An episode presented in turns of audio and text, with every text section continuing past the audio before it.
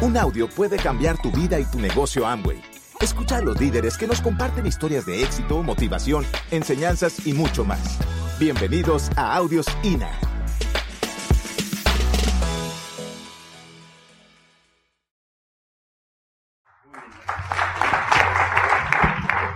De un tiempo para acá, yo le digo al sistema, al que veníamos llamando el sistema educativo, lo llamo el sistema de transformación. Y entonces le digo a la gente, tú te tienes que conectar a este sistema de transformación. La pregunta es, ¿qué es eso de sistema de transformación? Y entonces hablamos de eso, de transformación. Sistema de capacitación y sistema de educación suena bonito, pero sistema de transformación invita a la curiosidad. Lilia y yo estamos en plena transformación y nos hemos reinventado a nosotros mismos. Tan solo en el último año hemos pasado, creo que como 25 y 5 son 10, 6 por 3, 18, 28 días metidos en cursos y seminarios de transformación, de otras cosas. Pero hemos estado encerrados a piedra y lodo, eh, invirtiendo fuertes cantidades de dinero en nuestra propia educación, reinventándonos a, a nosotros mismos, porque pues un chaval de 43 como yo, que tiene tiempo y dinero, que tiene independencia financiera, que no tiene deudas, que no se levanta temprano más que para tomar un avión, tiene tiempo para seguirse inventando. Si no, ¿qué me queda en esta vida? ¿Sí o no? Por eso es que Lilia y yo hemos seguido transformándonos y hemos aprendido un montón de cosas. De lo que les vengo a hablar esta noche es de que pongan el dedo en transformarse, en aprender nuevas cosas. Dice el dicho que no aprende trucos nuevos el perro viejo. A mí me cae re mal el que inventó ese dicho porque no es verdad. No es verdad en nuestro negocio eso de que ya estoy muy viejo.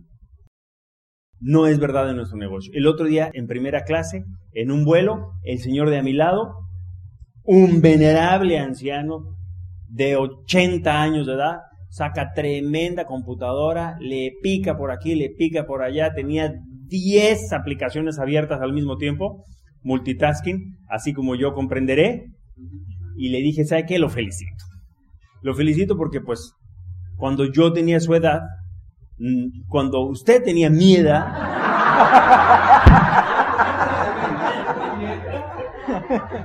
cuando yo tenía su edad, ¿otra vez? Eso. Cuando usted tenía mi edad, no había ni televisión y lo felicito moviendo aquí la computadora.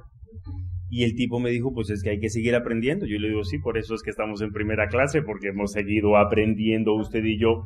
Y, este, y habrá más de uno que diga, yo ya sé. Yo ya sé. Entonces, familia, a seguirnos transformando y a seguir aprendiendo. Como líderes, estamos obligados a retarnos a nosotros mismos y a desafiarnos constantemente. Líder que deja de crecer, deja de ser líder. Y lo que está maduro, cae al piso y se pudre. Cuando tú digas yo ya la hice, cuando te quede tiempo para echarte aire, cuando se te suba la cabeza, cuando digas yo ya sé, cuando digas ya pa' qué, eso ya lo escuché, cuando vengan todas esas cosas similares, estás decayendo. Entonces, mi invitación es a la de transformarnos.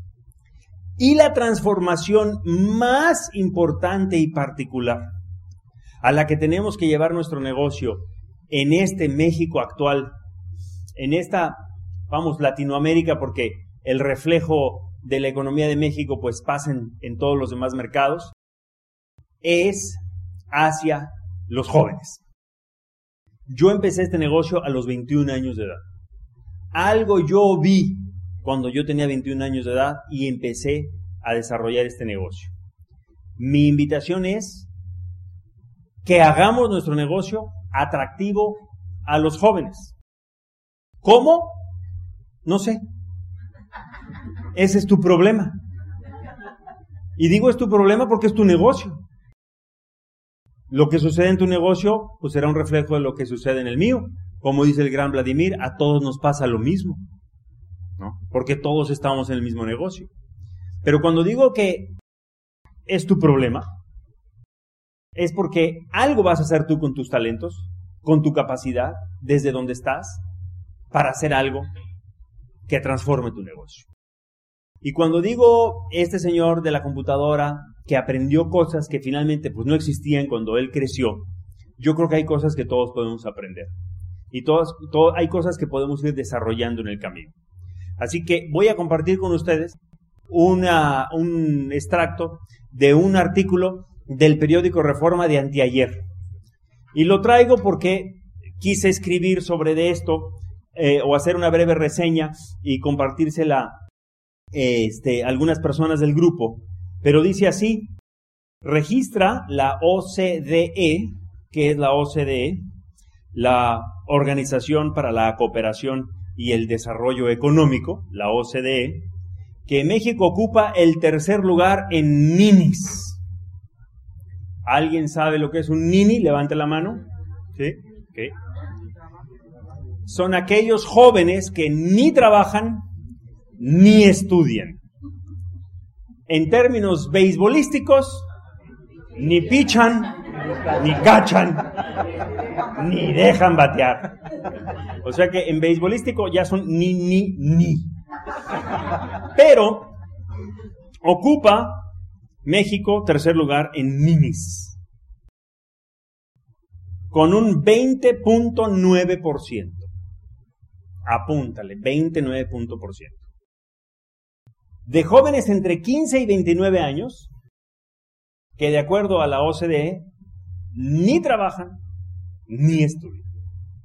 El 20.9% de los de 15 a 29 que ni trabajan ni estudian. Cuando yo leí eso, no sé tú, pero yo empecé a salivar. Empecé a decir, qué suculento manjar para mi diagonal nuestro negocio que el 20.9% de los jóvenes de 15 a 29 ni trabajan ni estudian. Yo dije, yes. ¿Por qué? Porque nuestro negocio, familia, pero ni mandado a hacer para el que ni trabaja ni estudia. Porque seguramente lo que quiere es aprender y seguramente lo que quiere es tener unos centavos en el bolsillo, ¿sí o no? Entonces, vamos transformando nuestro negocio. Y no quiere decir que hagamos el, negocio este, yo no sé, en tenis, ¿no? Para que sea atractivo para los jóvenes y acá los platinos pues nos pongamos un piercing por acá y otro por acá. ¿Qué onda, carnal? No. Pero sí hay cosas que podemos hacer de nuestro negocio más atractivas para los jóvenes, ¿sí o no? ¿Verdad? Como yo lo llamo, pues la generación Facebook. Algo vamos a tener que hacer para hacer nuestro negocio atractivo a ellos. ¿Por qué? Porque es un mercado enorme. Y porque además mi percepción personal es que no están entrando Estamos entrando gente de 25 para arriba, de 25 para arriba, pero como que de 25 para abajo no tanto. Entonces tenemos un nivel de liderazgo de 25 para abajo que necesita crecer, ¿sí o no? Por decirlo de la manera más eufémica, tenemos un área de oportunidad. O ajoventamos los grupos, metiendo más jóvenes? ¿O nos quedamos como estamos? Porque el liderazgo tiende a avejentarse. Y digo tiende a avejentarse porque pues el tiempo pasa. Y yo sé que todos y cada uno de nosotros vamos a vivir 100 años porque tomamos los mejores nutrientes de la mejor compañía. Sí tenemos que empezar a hacer nuestro negocio más atractivo para los jóvenes. ¿Tengo razón o no tengo razón? ¿Cómo le vas a hacer? No sé. Es tu problema. Pero hay un mercado enorme de gente que ni trabaja ni estudia. a los cuales los podemos acercar a una oportunidad económica y lo podemos conectar a un sistema de transformación. Ahora, el hecho de que los jóvenes no entren como debieran, con todo y que el mercado es así de grande, obedece a algo que a lo mejor no sea ni tu culpa ni la mía, pero obedece a algo que yo identifico como la razón número uno y quizá la más importante, el sueño. Hay una generación de jóvenes que ni trabajan ni estudian, ni sueñan. Y la falta de sueño es lo que los mantiene alejados de nuestro negocio. Y cuando yo llego a esa conclusión personal, así como cuando leí el artículo salivé y dije, qué maravilla, siento un escalofrío. O sea, siento un escalofrío grande de que haya un porcentaje enorme de jóvenes que ni trabajan ni estudian. La respuesta, ¿cómo vamos a hacer nuestro negocio atractivo a los jóvenes? El sueño. El sueño, familia, el sueño. Vamos trabajando con ellos en el sueño. Créeme que los jóvenes no necesitan entender ecología, ya se las vienen enseñando desde quién sabe qué edad. De chiquitos ya reciclaron papel, hicieron esas cosas. Ya los enseñaron a separar la basura en la escuela, créeme. Hay un montón de cosas que ya saben. Les enseñaron la pirámide de la, de la alimentación. Les enseñaron un montón de cosas que a ti, a ti y a mí ya se nos olvidaron porque ya tiene más rato que pasamos por la prepa. Pero ¿qué te quiero decir con eso? el sueño. Entonces, vamos haciendo que los jóvenes sueñen. Y si podemos hacer un grupo grande y nuevo, hacer que los jóvenes se sientan incluidos en nuestro negocio, como me sentí yo cuando yo tenía 21 y entré al negocio. ¿Por qué? No sé. Y a lo mejor ni tenía tantos sueños, ¿eh? Por lo menos no era niño. Sí trabajaba y sí estudiaba, pero este, en algunos casos mis sueños ya andaban medios oxidados y medios maltrechos, algunos, ¿no? Pero volví a creer y volví a soñar y volví a, identificar que a través de este vehículo podía lograr cosas importantes. Así que familia, no lo echen en saco roto, sigamos transformándonos todos y cada uno de nosotros.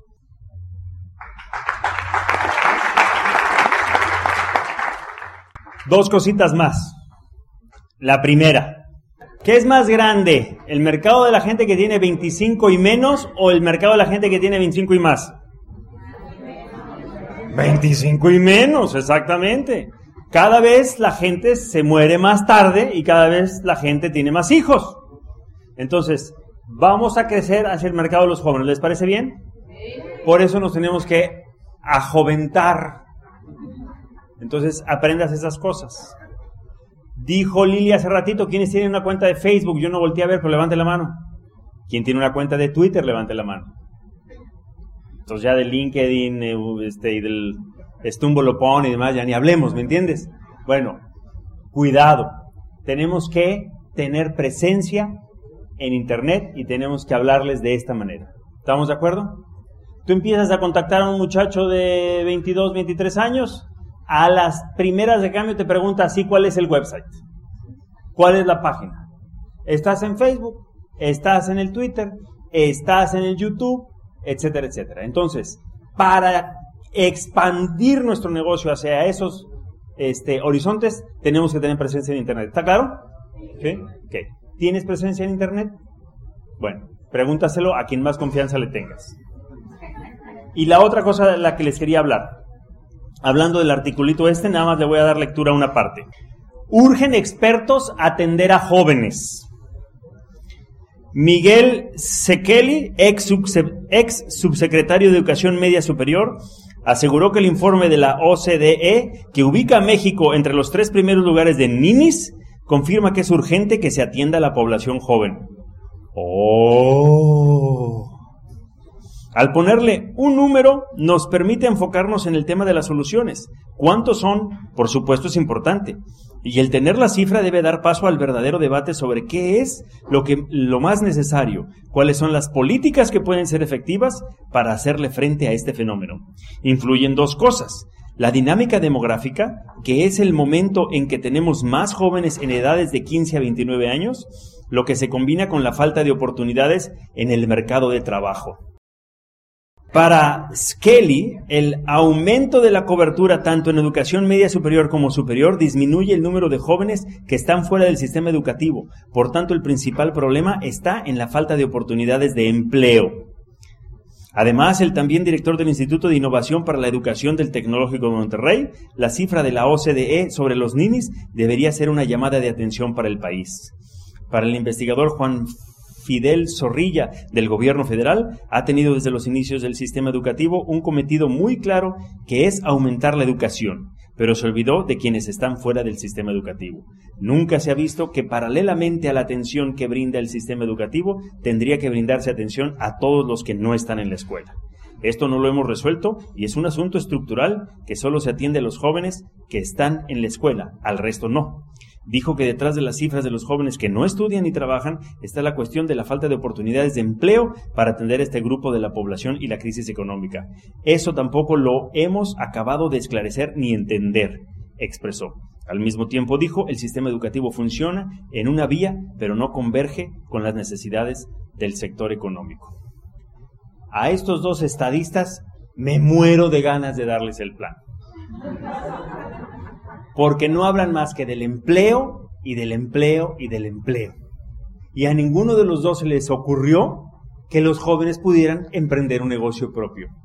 Un negocio propio con base en el hogar, con relativamente poca inversión, en donde además tienen acceso a un sistema de transformación que les va a dar herramientas para salir adelante. ¿Cierto o no cierto? Yo soy partidario de la educación. Yo meteré mis manos al fuego para que mis hijos terminen la educación media y la educación superior. Definitivamente. En Estados Unidos, donde vivimos Lilia y yo, somos eh, este, insistentes en que todos los jóvenes terminen el high school, ¿no? lo que es la preparatoria. Hay un fenómeno donde hay ciertos jóvenes, inclusive jóvenes hijos de niveles importantes en el negocio, que dicen, pues ya para qué estudio si yo voy a heredar. Ya para qué estudio si mis papás ya son diamantes, ya para qué estudio si ya soy platino. Y Lilia y yo hemos sido grandes defensores de eso. Mi propuesta es que la manera de involucrar a los jóvenes al negocio, ya dije hace rato, es a través del sueño, a través de ayudarlos a entender lo que los maestros no les han hecho entender, porque los maestros, como dijera el otro maestro Bobadilla, como son empleados, pues educan a los alumnos a ser empleados, ¿no? Nos educan las universidades para sacar buenos empleados, no, para sacar buenos emprendedores. Pero lo que yo desde mi humilde punto de vista me atrevo a ofrecer hoy como una alternativa es que lo que va a involucrar a los jóvenes en el negocio, los que los va a hacer participar del negocio, no solamente es infundirles un sueño y las ganas de salir adelante y de motivarse, sino otra palabra muchísimo más importante y sublime. Y eso es una causa. Apúntala con letras de oro, mándala a hacer tapete y que no se te olvide para que cada vez que entres y salgas de tu casa veas al piso la palabra causa. En mi opinión, los jóvenes actuales se van a involucrar con una oportunidad de negocio, se van a involucrar con lo que sea, una marcha, una manifestación, un algo, se van a poner un arete aquí, se van a poner un arete acá, y en otros lados me han contado, si hay de por medio una causa. Y dos, ser parte de un colectivo, ser parte de un grupo, ganarse el derecho de ser parte de un grupo selecto, importante. ¿Cómo le vamos a hacer para infundirle a los jóvenes un sueño? ¿Cómo le vamos a hacer para hacer que participen de una causa y que sí sientan orgullosos de ser un colectivo? No sé. Ese es tu problema. Pero lo que yo veo desde mi muy humilde punto de vista es que si podemos hablarles en su idioma y podemos acercarlos a que se ¿no? En inglés hay una palabra muy padre, engage, ¿no? A que se engranen con una oportunidad de negocio como esta y encontramos los botones que tenemos que tocar en ese mercado, vamos a tener un negocio enorme para toda la vida. Gracias por escucharnos. Te esperamos en el siguiente Audio INA.